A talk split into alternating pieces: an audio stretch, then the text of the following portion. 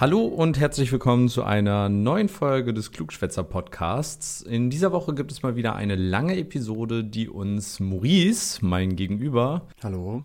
vorgestellt oder vorbereitet hat und heute vorstellen wird. Mein Name ist Nils und wie jede Woche besprechen wir hier im Podcast wissenschaftliche Themen, die uns persönlich interessieren. Und äh, Maurice, was hast du uns heute vorbereitet?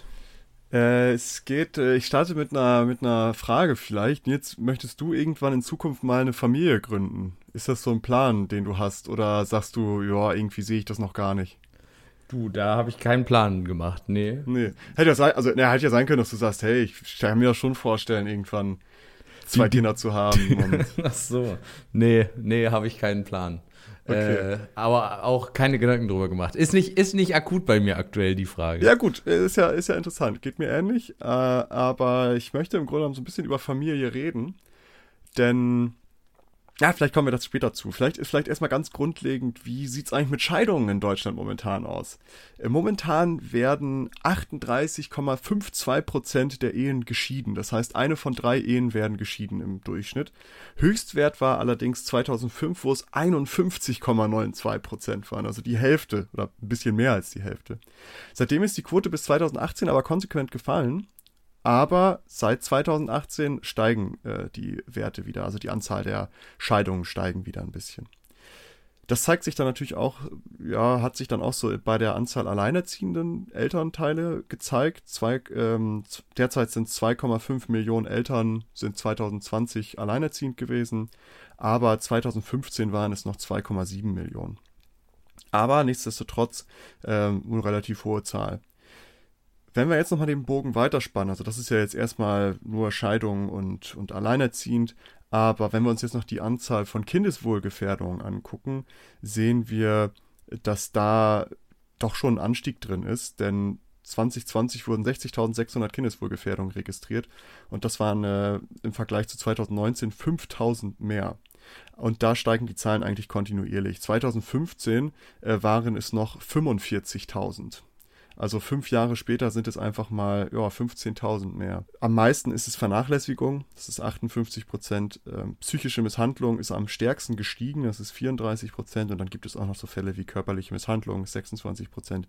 Und Anzeichen für sexuelle Gewalt ist dann 5 Prozent. Also alles nicht ganz wirklich schön. Das zeigt sich dann auch in der Anzahl der Inobhutnahmen, also beziehungsweise es ist die Herausnahme von Kindern und Jugendlichen durch Jugendämter. Das ist Inobhutnahme, nennt man das.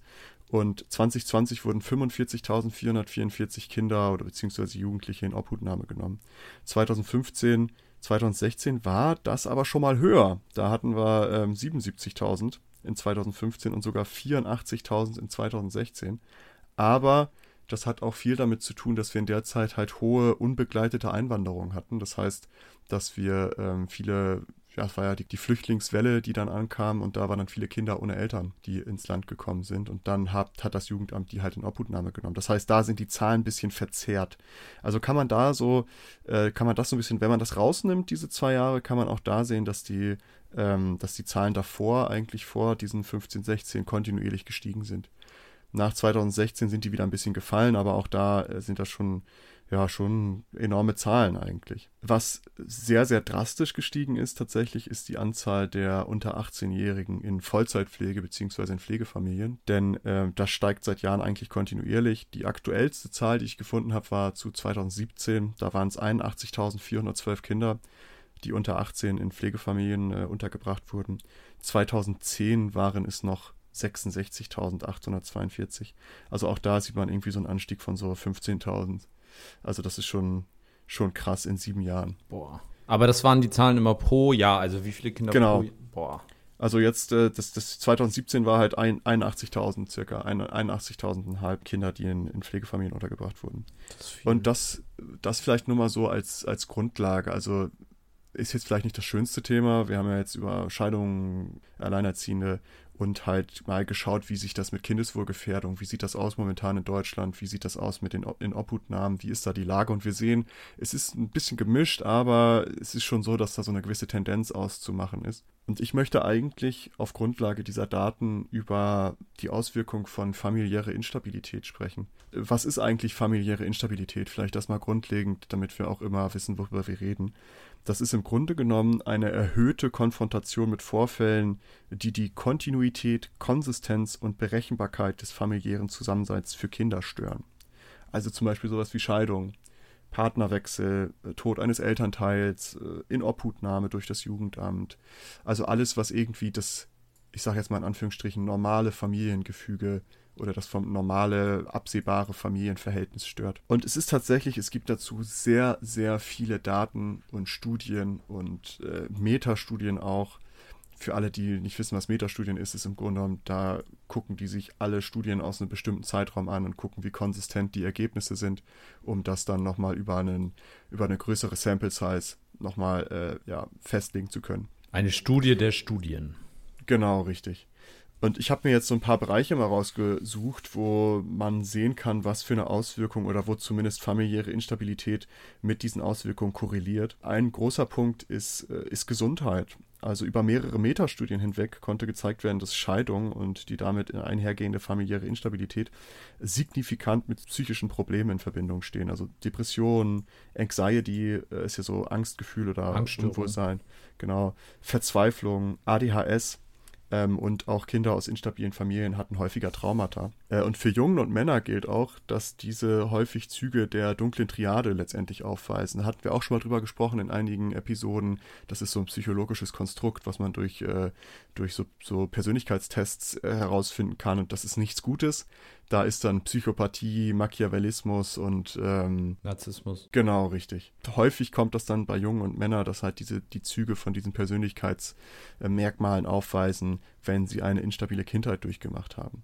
Auch was dann so mit diesen Traumata auch zusammenspielt und mit Depressionen, dass Kinder aus instabilen Fa äh, Familien halt viel viel häufiger Suizidgedanken aufweisen und auch Suizidversuche aufweisen und äh, dass familiäre Instabilität letztendlich auch tatsächlich als äh, Indikator für tatsächlichen Selbstmord identifiziert werden konnte. Ebenso steigt, jetzt mal unabhängig von, dem Psyche, von der psychischen Gesundheit, steigt die Wahrscheinlichkeit signifikant, dass Kinder aus instabilen Familien gesundheitsschädliche Aktivitäten wie zum Beispiel Rauchen, Trinken äh, oder Drogenkonsum aufnehmen und bereits frühzeitiger als vergleichbare Kinder mit Gewalt in Kontakt kommen. Also da können wir schon mal sehen, in der Gesundheit kann man schon Dinge mit familiärer Instabilität in Zusammenhang bringen, dass das da, äh, dass das eine große Auswirkung auf Kinder und auch letztendlich auf Erwachsene haben kann. Und wenn wir auch schon bei diesem psychischen sind, hat es tatsächlich auch eine Auswirkung auf die kognitive Entwicklung von Menschen. Also emotionale Reife ist ein ganz großes Thema. Kinder aus, aus stabilen Familien, also wo ich sage jetzt mal wieder in Anführungsstrichen normale Verhältnisse sind, weisen signifikant häufiger eine emotionale Reife auf. Also die sind sozial angepasst, sind unabhängig. Und ähm, das ist dann bei den Kindern aus, Familie, aus, äh, aus instabilen Familien, die kommen da nicht so schnell hin zu dieser emotionalen Reife. Ebenso scheint es einen Zusammenhang zwischen instabilen Familienverhältnissen und der Fähigkeit der emotionalen, motivationalen Selbstregulierung das ist im Grunde genommen bedeutet, dass das Kinder aus instabilen Verhältnissen häufiger äh, eine niedrige Selbstregulierung aufweisen, also dass sie so Impulskontrolle sich motivieren können, obwohl diese Aufgabe, die vor ihnen liegt, vielleicht nicht ganz so spaßig ist, weißt du, also all dieses, um sich selber irgendwie anzusporen, das ist häufig so, dass die Kinder dann ähm, eine geringere Selbstregulierung aufweisen. Besonders diese Inobhutnahme, das ist dann ja der, der härteste Fall, würde ich mal sagen, bei für, für die familiäre Instabilität, wo dann wirklich ein Kind aus der Familie genommen werden muss, weil Kindeswohlgefährdung oder ähnliches vorliegt. Und besonders das, wenn diese so eine Inobhutnahme stattfindet, das kann äh, ja, zu schlechterer kognitiver Entwicklung führen. Das hat man in Mathematik, Schreiben, Vokabeln und sowas hat man das nachgewiesen, dass man halt da sehr viele Tests gemacht hat und gesehen hat, dass die Kinder, die in Obhutnahme beim Jugendamt waren, ähm, deutlich schlechter abgeschlossen haben. Ähm, Im Alter von neun Jahren, das war so die, die große Kohorte, wo sie gesagt haben, ja, die Kinder im Alter von neun Jahren liegen in der kognitiven Entwicklung im Vergleich zu Gleichaltrigen aus stabilen Familienverhältnissen äh, circa ein Schuljahr hinterher. Also das Äquivalent an ein Schuljahr fehlt denen. Muss man über, ja, musst du ja auch mal überlegen, in dem Alter, wenn du, also das sind ja häufig dann Probleme und, und Aufgaben, die auf dich zukommen, die, sage ich mal, normalerweise gar nicht, mit denen du gar nicht fertig werden musst. Ich meine, mhm. das ist ja, wenn du in, in Obhutnahme genommen wirst, dann verlierst du ja so gesehen deine Eltern. Und das ist ja, sage ich mal, wenn es gut läuft, äh, meistens ja eine Sache, mit der man erst im höheren Alter konfrontiert konfrontiert. Oh Gott, was denn heute konfrontiert wird. Was ist denn heute los hier? Richtige äh. Versprecher. Ähm, also wo du erst so, ja, weiß ich nicht, in, in der Mitte deines eigenen Lebens mit äh, auseinandergesetzt wirst und das sind ja Sachen, da bist du als Kind ja gar nicht, sag ich mal, kognitiv drauf vorbereitet. Und dann muss dein Gehirn sich damit beschäftigen. Ey, das ist schon hart. Ja. Und vor allen Dingen, was davor vielleicht auch schon passiert ist. Also man, das passiert ja nicht ohne Grund. Da ist ja vorher in der Regel irgendwas noch viel Schlimmeres, sage ich mal in Anführungsstrichen, passiert. Häufig. Ja, und das ist, äh, das ist ja auch so das, was ich versuche, so ein bisschen zu den, den roten Faden, dass es halt so viele Dinge sind, die da zusammenkommen, was dann letztendlich in so vielen verschiedenen Bereichen Auswirkungen haben kann auf Kinder und dann auch später auch noch im Erwachsenenleben, wie wir gleich sehen werden. Und gerade wenn es dann um so Traumata oder sowas geht. Also äh, jeder hat Probleme mit Traumata umzugehen. Und wenn du jetzt schon so früh mit was konfrontiert wirst, was äh, psychologisch sehr quälend ist, sage ich mal, äh, ist das ja klar, dass du dann vielleicht in der Schule nicht mehr ganz so auf dem Laufenden bist, weil ja das halt einfach keine Relevanz für dich in dem Moment hat. Darum, es soll jetzt hier auch gar nicht darum gehen, dass das jetzt, dass die dümmer sind oder sowas. Es soll halt einfach nur aufweisen, was, was familiäre Instabilität, aus, was für Auswirkungen das haben kann. Und wenn wir schon bei Schule sind und auch bei kognitiver Entwicklung, können wir auch mal kurz über Bildung reden. Also weitere Untersuchungen haben halt gezeigt, dass Kinder aus nicht intakten Familien, also aus instabilen Familien, sich häufiger unwohl in der Schule fühlen. Aber die, also die haben niedrigeres Zugehörigkeitsgefühl, äh, niedrigeres Sicherheitsgefühl und sind häufiger einsam und leiden auch häufiger unter Mobbing. Äh, besonders bei Kindern im Kindergartenalter. Das führt natürlich auch gegebenenfalls dazu, dass sich diese Kinder nicht wirklich akademisch auf Schule einlassen können. Mit akademisch meine ich, sich wirklich für den Stoff zu interessieren, sich für Fächer zu interessieren, sich mit der Thematik auseinanderzusetzen. Auch Grund dafür könnte das dann letztendlich sein, dass diese Kinder häufiger schlechtere, schlechtere Noten haben und häufiger auch ein Jahr wiederholen müssen. Das wiederum begünstigt Schulabbrüche.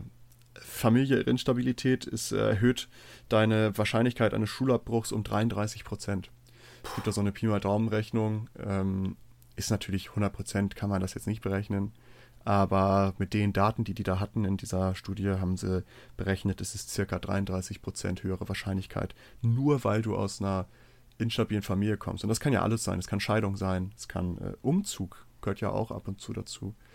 Äh, und das erhöht dann schon deine Wahrscheinlichkeit eines Schulabbruchs. Schulabbruch. Da sieht man aber auch wieder, wie sehr doch also diese soziale Ungerechtigkeit in der Bildung nach wie vor vorhanden ist. Unabhängig davon, ob du jetzt aus einer stabilen oder instabilen Familie kommst, scheint ja doch dein Familienumfeld einen relativ elementaren, wobei vielleicht nicht unabhängig, aber einen relativ wichtigen Einfluss auf deine Bildungschancen zu haben. Und wenn deine Eltern sich scheiden lassen, äh, dass du dadurch schlechter in der Schule bist, ja, ist die Frage, ob das jetzt nur am Stress dann liegt, der dadurch zu Hause kommt, oder ob dadurch auch Förderung einfach weniger und schlechter ist. Oder bei Kindern, die vernachlässigt werden, dass die dann schlechter sind. Naja, äh, kann ja. ich jetzt ohne Evidenz natürlich nicht belegen, ist nur so ein Gedanke, der mir gerade irgendwie durch den Was Kopf natürlich häufig ist bei so Scheidungen, dir fällt halt im Grunde genommen eine, eine Ressource weg als Kind, sage ich mal. Ja. Weil sonst hast du ja zwei Elternteile, die sich kümmern, du hast fürs, äh, ne, die können dir bei Schulsachen helfen und können sich auch im Wechsel helfen. Die haben also häufig Zeit für dich und wenn plötzlich nur noch eine Person da ist, die auch noch arbeiten muss und vielleicht die Scheidung auch nicht besonders schön ist. Nee, ist ja selten. Wollte ich gerade sagen, ist ja, ist ja häufig so, dass Scheidungen nicht wirklich, wirklich toll sind. Und dann stehst du da irgendwie zwischen, hast den emotionalen Stress, du hast das, den Wegfall der, der Ressource, sage ich mal. Es klingt jetzt ein bisschen dämlich, das als Ressource zu bezeichnen, aber letztendlich ist es das ja so für dich als Kind ist es eine, ist es so ein, dir fliegt halt eine Bezugsperson weg. Ich finde es wichtig. Wir müssen Eltern endlich als das sehen, was sie sind. Ressourcen. Ressourcen. ähm, aber ja, zurück hier zum, zum Thema. Also Schulabbruch ist, äh, ist höhere Wahrscheinlichkeit und das zeigt sich dann auch letztendlich bei Einschreibungen und auch Abschluss bei Studiengängen.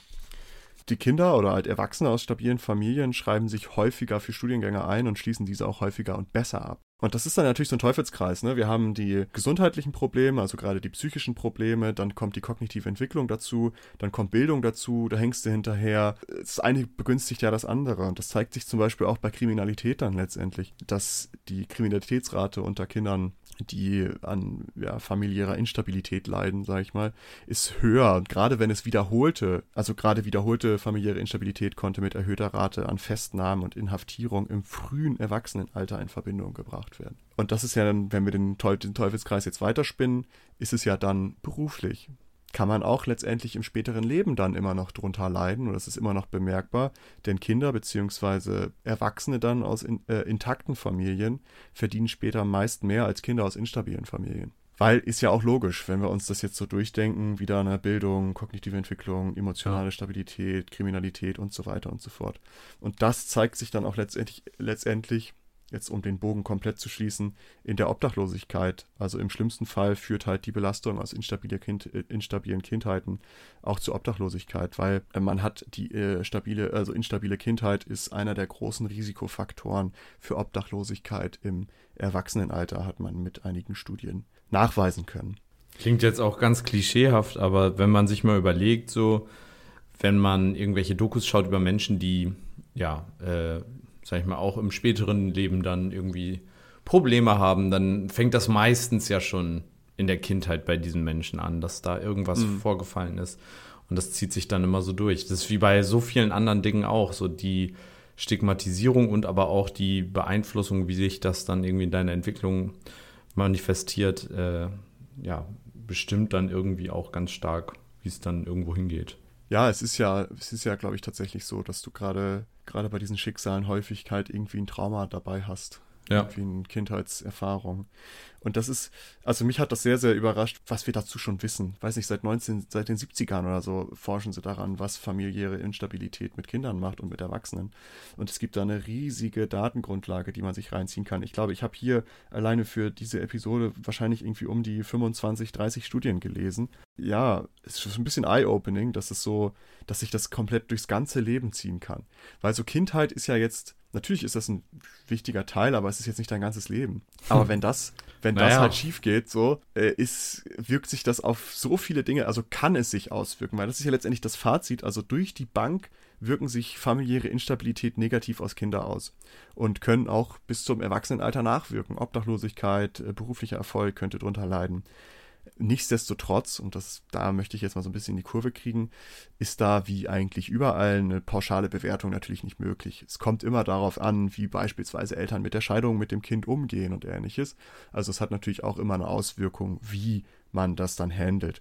Und auch stabile Familienverhältnisse sind nicht automatisch ein Garant für eine wunderbare Kindheit. Das mal so als Disclaimer. Aber im Durchschnitt, wenn wir das so als, als Mittel sehen, können wir behaupten, dass familiäre Instabilität sich auf sehr, sehr viele Lebensbereiche auswirkt und das auch im Erwachsenenalter noch tun kann. Die Frage ist ja auch, ähm, also beziehungsweise zum Beispiel, wir nehmen immer dieses, diesen, diesen doch sehr allgemein häufig auftretenden Punkt der Scheidung. Die Frage ist ja, ob eine Scheidung dann zu einer familiären Instabilität führt oder nicht. Also das heißt ja nicht, dass die Scheidung der Grund ist, warum die Kinder schlecht werden, sondern oder ein schweres Leben haben, sondern weil die familiäre Instabilität, die aus einer Scheidung resultieren kann. Ich glaube, das ist wichtig, dass man sich das immer vor Augen führt, dass es nicht hier darum geht, so um, um, um Scheidung im Allgemeinen oder irgendwie sowas, sondern um die gesamten Sachen, die wir vorhin auf, die du aufgelistet hast. Wie ist denn das bei Kindern, die aus Nicht-Ehen entstehen? Ist das automatisch schon eine familiäre, kommt das noch? Dazu kommen wir jetzt tatsächlich, ah. weil die Frage ist dann ja, ist es, reicht es schon aus, sage ich mal, sobald halt zwei Elternteile da sind? Vielleicht mal zur Ehe generell. Die Anzahl an Ehen nimmt in Deutschland tendenziell ab. Also gerade letztes Jahr, aber das ist natürlich nicht repräsentativ, weil letztes Jahr halt keine Hochzeiten großartig stattfinden konnte. Ähm, Versuch aber die Anzahl im Amt zu bekommen. Ja, ist, äh, ist ein bisschen schwierig. Ein paar Leute haben es geschafft, auch aus bei mir aus dem Bekannten, Bekannten- und Freundeskreis, aber es war dann doch sehr begrenzt, die Hochzeitszahl. Sieht man auch, ist ein großer Einbruch da. Ähm, das nimmt aber trotzdem eher so ein bisschen ab. Tendenziell ist es ein Hoch und Runter. Aber die Anzahl an nicht-ehelichen Lebensgemeinschaften, die steigt hingegen. Und nicht-ehelich ist halt einfach, dass es nicht, also sind alle, rechtlich gesehen sind das alles Lebensgemeinschaften, die jetzt nicht die Ehe sind. Ob das jetzt einfach Partner sind oder polyamore Beziehungen oder was auch immer. Alles, was man sich da so Ist das dann eine oder zählt dann jede Partnerin, jeder Partner, den man dann hat, äh, als eine eigene Beziehung? Hat man dann nachher 25, wenn es gut läuft oder schlecht, je nachdem, wie man sieht, ähm, polyamore Beziehung oder eine polyamore Beziehung mit x Menschen? Nee, ich glaube, du hast schon 25 dann. Mhm. Digi, was ein Stress. 25, das ist schon hart. ähm, aber das sieht man, diese, diese nicht-ehelichen Lebensgemeinschaften, die Anzahl steigt und auch die Anzahl von Kindern, die in nicht-ehelichen Lebensgemeinschaften geboren werden, ist in den letzten 20 Jahren damit gestiegen. Und äh, in den letzten vier Jahren ist die wieder ein bisschen gefallen, aber auch da ist es so ein bisschen auf und ab, aber tendenziell ist da eine Steigerung drin. Aber auch hier zeigen Auswertungen, dass nicht-eheliche Lebensgemeinschaften häufig ein Risikofaktor für Kinder sind. Denn nicht-eheliche Lebensgemeinschaften sind deutlich instabiler und führen im Vergleich zu Ehen viel, viel häufiger zu Trennung. Also die Wahrscheinlichkeit, dass da eine Trennung stattfindet und dass die Eltern sich äh, scheiden, sage ich mal, was sie ja nicht tun, weil es keine Ehe ist, äh, ist sehr, sehr viel höher. Die ist im Grunde genommen so hoch, dass die Wahrscheinlichkeit bei nicht-ehelichen Lebensgemeinschaften für ein Kind ist doppelt so hoch, dass es bis zum zwölften Lebensjahr mindestens eine Trennung der Eltern mitgemacht hat. Und auch steigt die Wahrscheinlichkeit, dass Kinder früher mit Gewalt in Kontakt kommen. Denn die häusliche Gewalt ist in nicht-ehelichen Lebensgemeinschaften häufiger anzutreffen. Das Risiko von häufig häuslicher Gewalt im Vergleich zu Ehen ist ungefähr zweimal so hoch. Das ist krass. Ähm, und was dann aber halt auch viel dazu führt, dass es für Kinder ein Risiko ist, ist, dass in nicht-ehelichen Lebensgemeinschaften häufiger Kinder geboren werden, die nicht geplant sind. Mhm. Und äh, nicht geplante Kinder sind dann auch häufig ein Grund für Trennung. ist auch krass eigentlich, aber. Ich, ich hau ab, ciao. jo, ich bin echt mal Kippen holen. Mm, und auch da sieht man letztendlich, dass sich das für diese Kinder diese Instabilität, die da häufig herrscht, weil man es ja auch häufig damit wechselnden Partnern einhergeht und so weiter und so fort, dass das für die Kinder auch gesundheitlich und akademisch ja eine Auswirkung hat, weil Kinder aus nicht ehelichen Lebensgemeinschaften schneiden da eigentlich im Schnitt oder im Durchschnitt schlechter ab. Ja, stell mal vor, jetzt wirklich 25 Poly-Beziehungen ja, eine bist du, also eine Trennung bis du zwölf bist, ja easy pro Tag dann. Wenn du 25, ja, das, äh, das ist dann ja wahrscheinlich der, der Worst Case. Also als Polypaar solltest du deine Polyamorosität äh, nicht vor dem Kind ausleben, sondern immer sagen, ich fahre jetzt Golf spielen. Warum ist Papa den ganzen Tag Golf spielen? Für die nächsten drei Tage. Ja, der, ist, geht einlochen, ne?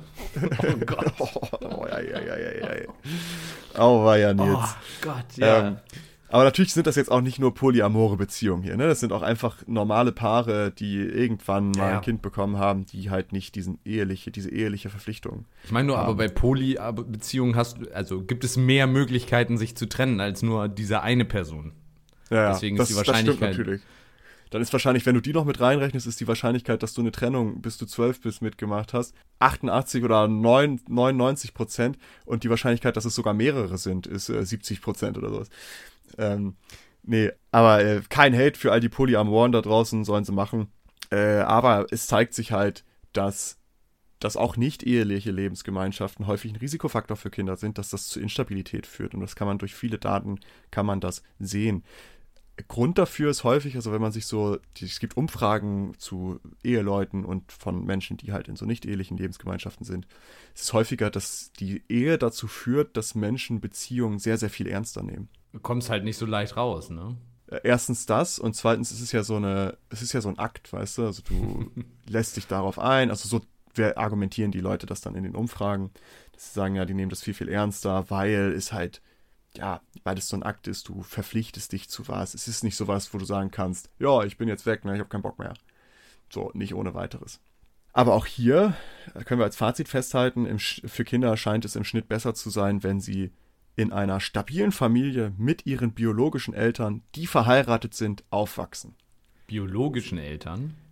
Ja, häufig, ähm, weil gerade, warum ich das so sage, gerade wenn zum Beispiel in Lebensgemeinschaften, wenn die sich trennen und dann ein neuer Partner dazukommt. Oder wenn eine Scheidung passiert und es kommt ein neuer Partner dazu. Alle Daten zeigen letztendlich, dass es für ein Kind am besten ist, in, mit seinen biologischen verheirateten Eltern in stabilen Familienverhältnissen aufzuwachsen.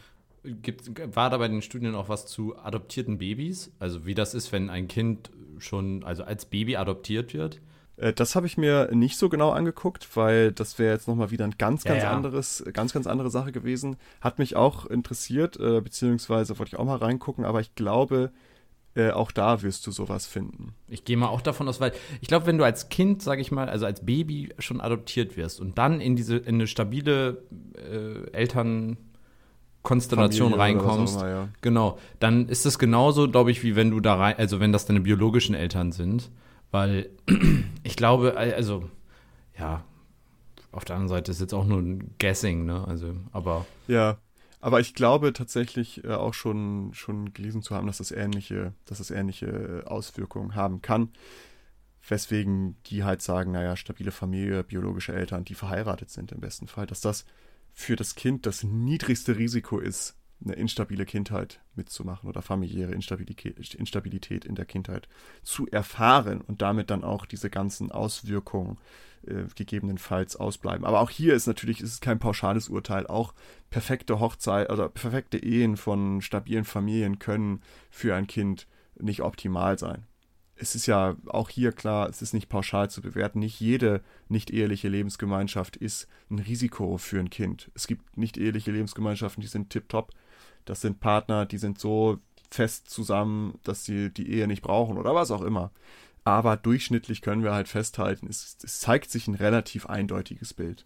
Aber wenn ihr sicher auf Nummer sicher gehen wollt, ein High-Performer-Kind zu erzeugen, dann äh, heiratet gefälligst und bleibt zusammen. Genau. Wenn ihr mit eurem Kind angeben wollt, dann müsst ihr auch mal Selbstopfer bringen, mein Gott. Dann kriegt ihr vielleicht so ein, so ein Nils, wenn ihr Glück habt. ich glaube, da gibt es geteilte Meinungen. Kann ja deine Eltern mal fragen. Ich glaube, die sind ganz happy mit dir. Nils? Äh, Kenn ich gar nicht. Was? Noch nie gehört, den Jungen. Aber, und wenn wir das jetzt nochmal, jetzt nochmal eine ganz, ganz, den Bogen zurück zum Anfang, da habe ich ja mal so über, über Familiensituationen und wie ist die Lage in Deutschland gemacht. Scheidung ist ja sowas, was ja steigt momentan wieder. Also das zeigt ja auch, dass familiäre Instabilität für Kinder steigt. Die Anzahl der Alleinerziehenden ist ja ist jetzt ein bisschen gesunken, aber ist über die Jahre hinweg ist ein Auf und Ab. Aber auch da sind wir mit 2,5 Millionen sehr gut vertreten. Und das zeigt sich dann ja auch in den Kindeswohlgefährdungen, in Obhutnahmen und den Kindern in Pflegefamilien. Dass das letztendlich, dass wir sehr, sehr viele Kinder haben in Deutschland und sehr, sehr viele Menschen, die genau an diesem Problem oder genau mit dieser familiären Instabilität zu kämpfen haben oder zu kämpfen hatten. Und dass das vielleicht auch eine gesellschaftliche Verantwortung ist, sich das mal vor Augen zu führen gerade wenn es um, äh, um Bildung geht und ähnliches. Aber was ich jetzt am Ende nochmal machen möchte, ist die Frage, Nils, ich möchte mit dir diskutieren. Und zwar, ich weiß nicht, ob du das mitbekommst, aber in den letzten Jahren ist so, die Institution Ehe wird doch sehr, sehr kritisiert aus vielen Richtungen. Meist wird eine komplette Abschaffung gefordert, dass es die Ehe nicht mehr geben soll, weil Ehe ist ja eine staatlich bevorzugte Beziehungskonstellation mit Steuervorteilen und so weiter und so fort. Und die Argumentation dahinter, naja, es gibt so diese feministische Argumentation, dass Ehe ein patriarchales Konstrukt ist, wo halt der Mann seine Macht ausführen kann und dass das noch so ein altes Relikt ist, was wir nicht mehr brauchen. Hot Take. Und äh, was aber halt viele, viele Kritik daran ist, dass andere Lebensgemeinschaften ausgeschlossen werden, die dann keine Privilegierung seitens des Staates haben. Warte mal eben. Also das ist aber auch interessant. Also ist die LGBTQ-Community, die für die Ehe für alle gekämpft hat, im Endeffekt der, die Speerspitze des, des patriarchalen Kampfs für die Aufrechterhaltung der Ehe? Es gibt tatsächlich ganze Artikel dazu, wo die genauso argumentieren. Okay. Dass, dass, dass die, das Recht für Ehe für alle letztendlich äh, äh, kein Sieg ist, weil. Die, die Unterwerfung des Patriarchats, wo sich. Ja, und das ist halt auch so von wegen, ja, andere Beziehungsformen werden halt ausgeschlossen und damit hatten wir halt nichts gewonnen und letztendlich mhm. sollte man Ehe halt abschaffen. Das ist eine Forderung, die gibt es auch schon seit Jahren und ich lese es immer wieder auch in allen möglichen verschiedenen Zeitungen. Ich habe jetzt hier alleine mal aus dem Taz, klar, äh, Tagesspiegel soll und das äh, Süddeutsche. Das ist ja, das ist ja naja, ist ja halt eher eine linke, linke Zeitung und wenn wir über so Feminismus und sowas reden, ist es ja schon eher links angehaucht. Süddeutsche oder FAZ, was hattest du gesagt? Süddeutsche und Tagesspiegel, das sind jetzt so drei Dinge, die ich mal rausgesucht habe. Süddeutsche ist jetzt nicht so links. Zeit. Ja, aber darum sage ich ja, es ist aus ja. allen Richtungen. Ja ähm, dass halt die Ehe, die Abschaffung der Ehe gefordert wird, weil das irgendwie altbacken ist, man braucht es nicht mehr und so weiter und so fort. Aber wir haben ja gerade gesehen, dass die Ehe vielleicht vorteilhaft ist. Sollte, sollte, sollte die Ehe abgeschafft werden, ist es sinnvoll, dass der Staat in die Freiheit der Menschen eingreift und sagt, hey, ich bevor, also ich privilegiere jetzt diese Beziehungsform hier und die begünstige ich auch steuerlich. Sollte es das weitergeben? Ja, das sind aber zwei, also ich, äh, die erste Frage, die sich mir noch an dieser ganzen Geschichte stellt, ist nämlich die davor liegende Frage, und zwar, ob das Problem überhaupt lösbar ist. Also zumindest jetzt, wenn wir uns mal die Problematik von Scheidung anschauen. Denn ähm, wir haben jetzt gerade das aus der Sichtweise, und die ist natürlich super wichtig, aus der Sichtweise des Kindes betrachtet. Und das Kind leidet sehr unter der Scheidung. Die Frage ist aber, würde das Kind unter Umständen auch unter der alternativen Situation leiden? Ich meine, stell dir mal vor, du hast äh, ein, ein Ehepaar, was sich partout nicht mehr ausstehen kann. Und zwar über diesen Punkt hinaus, wo man sagt, also sie haben diesen Absprung geschafft, nicht gefunden, wo sie sagen, wir können uns im Guten trennen und wir haben jetzt, wir sind, ey, wir haben keinen Groll, sondern nein, wir sind noch zusammen, aber wir hassen uns. So, das gibt's ja, ja. gibt's ja, solche Situationen. Ja. Und das könnte ich mir vorstellen, ist ebenfalls eine Belastungssituation für das Kind, wo ich mir denken könnte, dass diese Situation zu Hause, wenn du mitbekommst, dass deine Eltern sich den ganzen Tag hassen und da wirklich, das ist, glaube ich, auch ein, ein, eine Umgebung, die ganz schlimm für so ein Kind sein kann. Einfach aufgrund der Belastung. Und da, die ist im Endeffekt genauso wie die Belastung, die, ähm, die durch, ja, durch so eine Scheidung kommt ich muss dazu sagen, das sind jetzt alles nur Ideen. Ich habe natürlich keine Ahnung, weder mich eingelesen noch bin ich Soziologe, Psychologe oder sonstiges. Ähm, also keine ähm, Garantie auf diese Ideen, die ich hier äußere. Die Frage, die sich mir da eher stellt, ist, ob wir nicht dann ein besseres System brauchen, grundsätzlich für die, für, für die Erziehung von Kindern. Im, im Sinne von, also entweder das, das Bewusstsein von Menschen, die ein Kind zeugen, ähm, anders wird, also in der Hinsicht, dass sie dem Kind unabhängig von deren gemeinsamer Beziehung zueinander eben dafür sorgen, dass dieses Kind eine sichere, stabile und liebevolle Umgebung hat, in der es aufwachsen kann. Ähm, unabhängig, was die Beziehung der Eltern dann so gesehen zueinander ist, dass das irgendwie, aber das ist super schwer und ein gesellschaftlicher Wandel, also das würde lange dauern, aber dass das vielleicht eine Sache ist. Und die Alternative, dass man sonst, und das ist ja das, was auch häufig gefordert wird, dass man eben außerhalb der elterlichen äh, oder der familiären Situation eben für sichere Förderungs- und, und Schutzzonen so gesehen für Kinder sorgt, wo eben dafür sichergestellt wird, dass wenn es ähm, eine beschissene Situation zu Hause gibt, dass das nicht voll auf das Kind irgendwie abfällt, weil das Kind ganz viele Alternativen auch noch drumherum hat, in der Schule, in äh, in, in Freundeskreisen oder was auch immer. Ähm, mhm. Um dann aber auf deine ursprüngliche Frage zurückzukommen, ähm, sollte die Ehe abgeschafft werden? Ähm, keine Ahnung. Äh, die steuerlichen und wahrscheinlich auch rechtlich hat es ja auch Auswirkungen.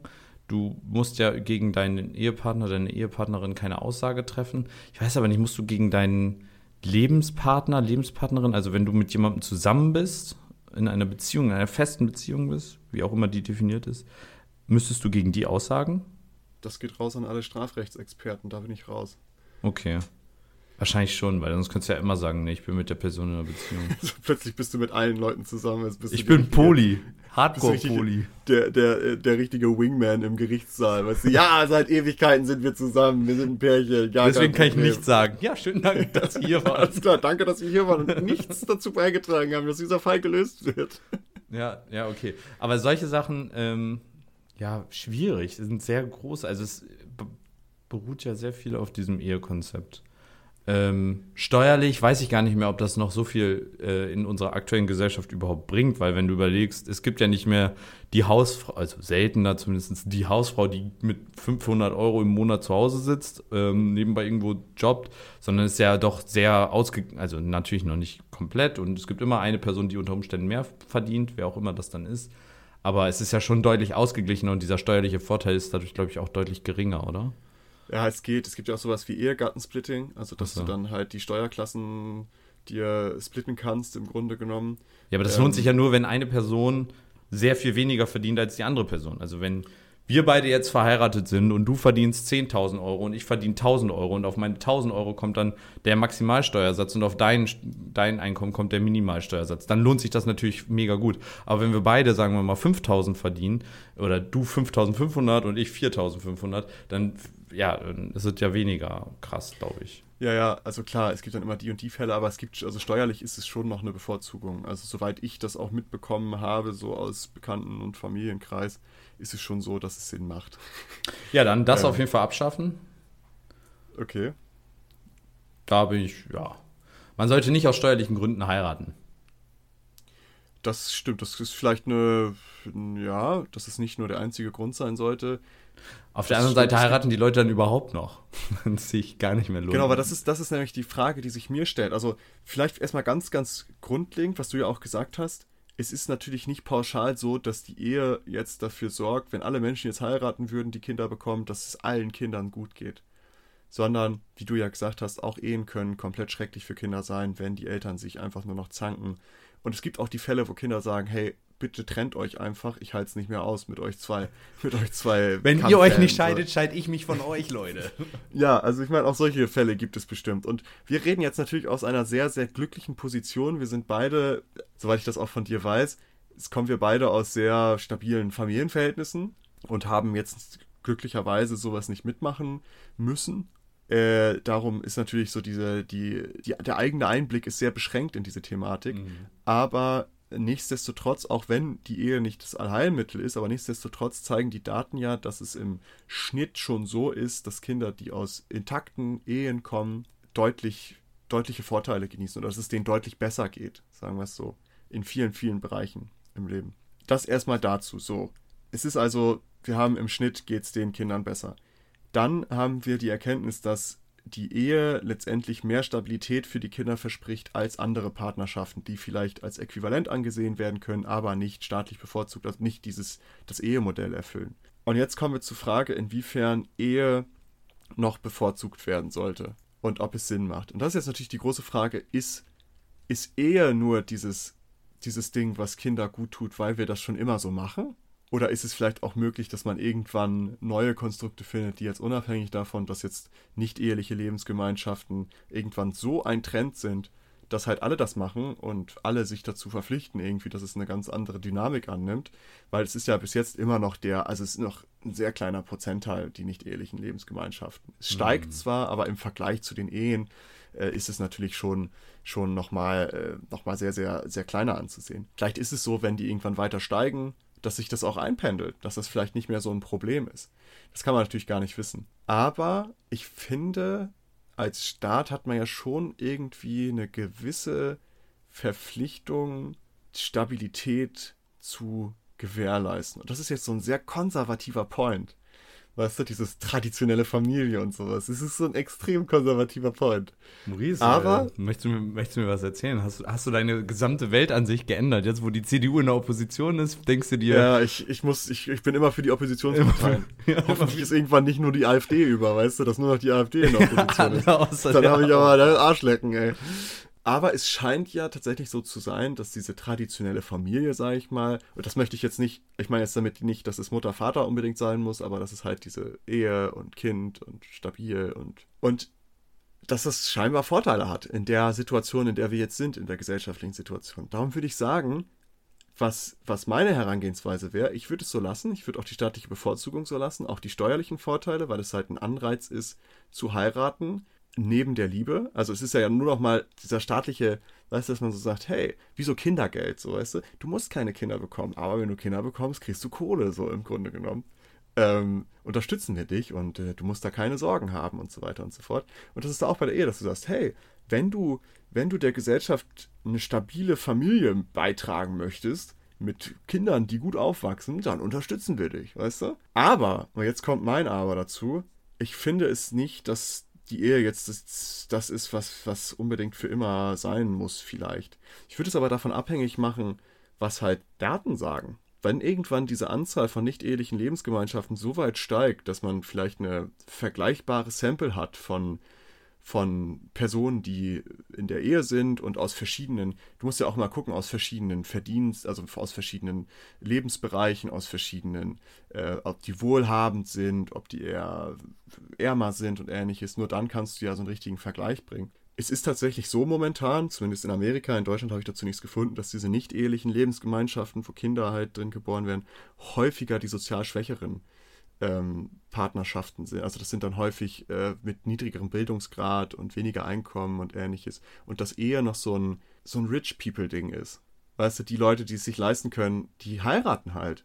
Und das ist jetzt vielleicht momentan ist diese Aussage, dass es für die Kinder schlecht ist, komplett verzerrt. Wir wissen es nicht. Weil es die Sample vielleicht nicht passt. So. Ja, ich muss jetzt natürlich, äh, ich beziehe jetzt die Gegenposition zu deinem erzkonservativen patriarchalen Drecksystem, was du da vorgeschlagen hast.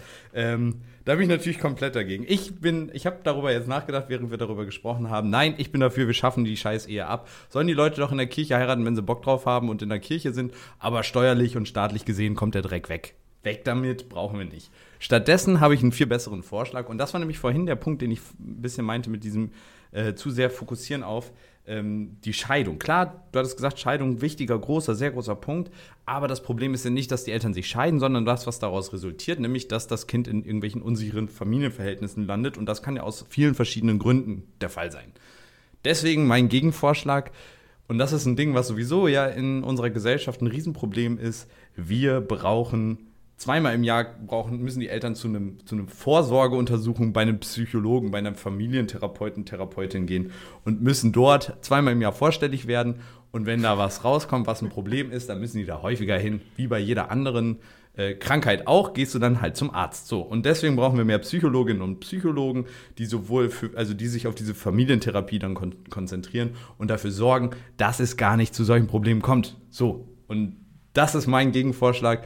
Und da müssen die dann, man kann auch sagen, einmal im Jahr müssen die da hin. Und dann gibt es einmal im Jahr eine Sitzung, wo die mal einmal aufräumen. Und ich schwöre dir, wenn du da einmal im Jahr hingehst, dann gehst du da nicht nur einmal im Jahr hin, sondern dann, wenn du da sitzt und darüber redest, was du alles für eine Scheiße an Problemen hast, wirst du wahrscheinlich einen wöchentlichen Termin daraus machen. Weil es gibt in jeder Familie Probleme, die man angehen kann. Und manchmal hilft es auch, wenn man da Leute hat, die einem dabei helfen. So, das war ein Gegenvorschlag.